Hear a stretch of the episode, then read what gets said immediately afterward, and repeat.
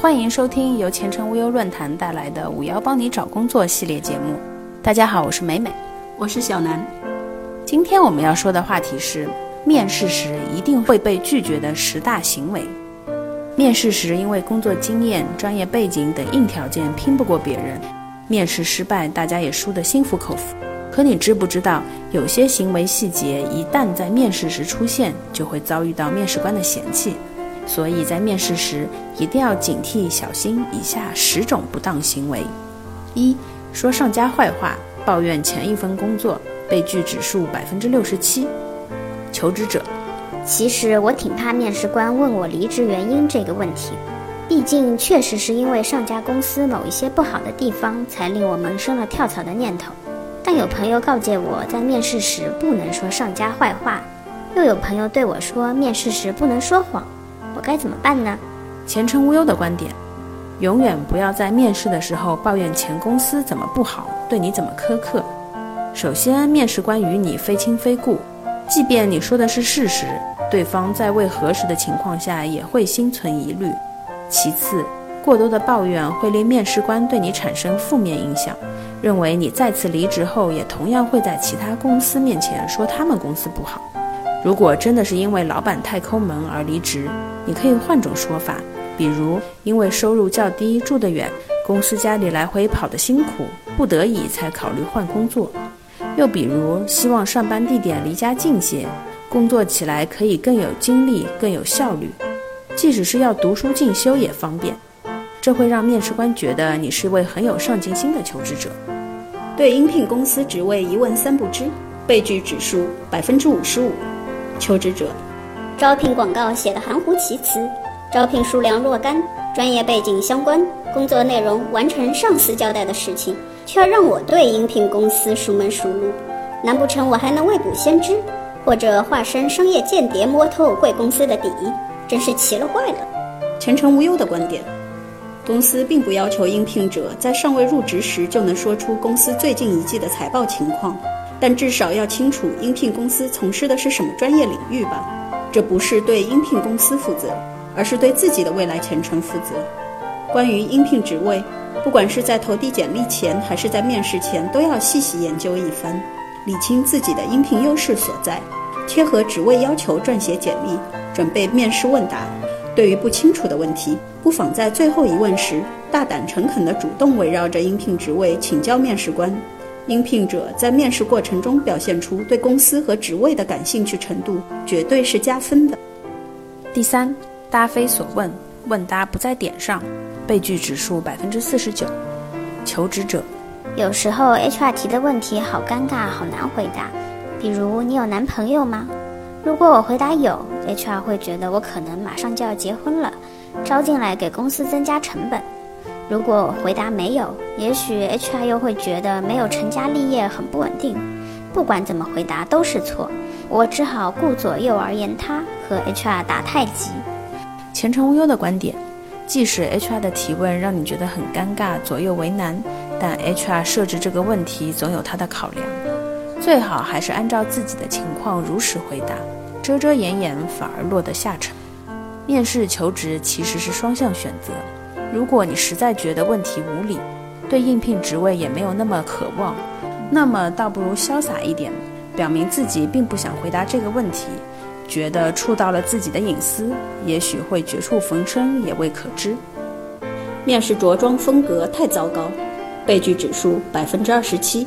求职者，有些公司表面打着宽松自由的口号，实际上还是刻板和传统的，这很难让人理解。我只是来找工作的，并不是来接受思想教育的。再说了，对于着装的喜好，是否只是面试官个人的主观偏见呢？前程无忧的观点：打造最稳妥的着装，关键要遵循两原则、两适宜。两原则是简单大方、整齐干净；两适宜为为经典相宜，为公司文化相宜。经典的才是永恒的，着装也是如此。想要凭小众口味来出位，风险指数无疑达到了百分之九十九。当然，如果你应聘的是时尚、演艺、娱乐行业除外。第五，上来就问薪资，被拒指数百分之十八。求职者，很多专家告诉我们，如果在面试一开始就询问应聘职位的薪水，面试官立刻会给你减分。于是喜剧上演了，求职者和 HR、用人部门乃至总经理进行了十分顺利友好的面试谈话，一次、两次，甚至多次往公司折返跑。面试的结果看似也皆大欢喜，你被录用了。此时招聘方却开出一个让你吐血的薪水价位，这该怨谁呢？所以我觉得在面试开始就应先把薪水谈了。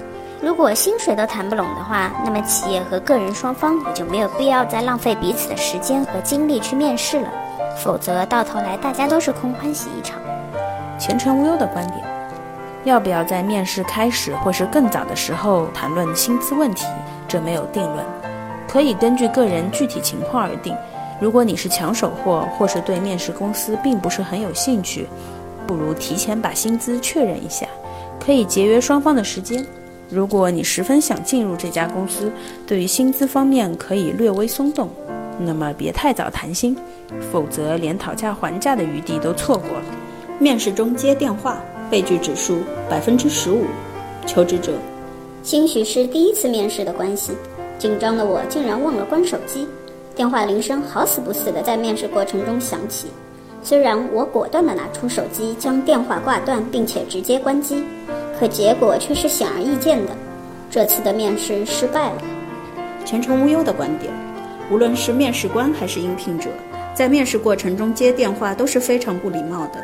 把握面试前的几分钟，全面自检一遍，包括将通讯设备关机。但是如果粗心的忘记将手机关机了，那么在铃声响起时，应该对面试官说声抱歉，然后将电话挂断并马上关机，并做好面试失败的心理准备。七，太会装，装过头，被拒指数百分之十二。求职者，为了顺利通过面试，我做了充分的准备，在网上看了很多攻略，从面试礼仪到面试问题，全部事先演练了一遍。到了面试当天，即使是大热天，我也穿上了职业套装，就为了给 HR 留个好印象。面试的过程也很顺利，气氛友好，我觉得这样一定十拿九稳了吧？谁知最后还是落得个回去等通知，然后就没有然后了。我到底做错了什么？前程无忧的观点：诚然，面试的目的就是让 HR 相信我就是那个最合适的人，但过分隐藏自己只会失去自己的特质。拿出的全是标准答案，回答问题滴水不漏，一点都没有流露出自己的真实想法，这也会让有经验的面试官很头痛，只能通过穷追猛打、巧妙设套来套出你的真实想法。而且万一入职后，岂不是要一直戴着万人迷的假面具？装一天不难，装一辈子的话，岂不是连自我本色都丢失了？这未免也太痛苦了吧！百无禁忌，什么条件都答应。被拒指数百分之十一，求职者没有工作的日子好难熬。这次的面试好不容易到了最后阶段，我也不求什么了，能让我先有份工作就好。前程无忧的观点：该让步的时候要让步，该争取的时候要争取。百无禁忌，什么都好，只会让人看清你，怀疑你的价值和动机。面试迟到，被拒指数百分之八，求职者。公司没有把地址说清楚，害我找了很长时间。正是因为想进这家公司，才会迟到了很久后还来碰碰运气，争取一下。再说了，面试官自己迟到的时候向我们解释过原因吗？这是明显的不平等。前程无忧的观点：迟到这种行为在任何情况下都是不光彩的事，更不可以因为对方也有可能会迟到而推脱自己应当为迟到而担起负起的责任。迟到了，至少对面试官该有个解释，这是基本的职场礼仪和对他人的尊重。和面试官套词自来熟，被拒指数百分之六。求职者，在我看来，和面试官找到相同点，比如兴趣爱好、星座、出生的城市等等，都会给人以一种亲近感。可是，在一次次的面试中，我却发现有很多面试官并不喜欢我这样套近乎，这使我非常困惑。面试官们真是难搞啊。前程无忧的观点：每一个 HR 的性格都不同，我们不能用一种特定的模式去说你这样照做，面试就一定会成功。一个优秀的求职者应当懂得察言观色，即使是自来熟，也不要夸夸其谈。适度的赞同呼应才会给你的面试加分哦。本期节目到此结束，有更多职场困惑，欢迎前往前程无忧论坛 bbs 点五幺 job 点 com 寻求帮助。我们下期节目再见。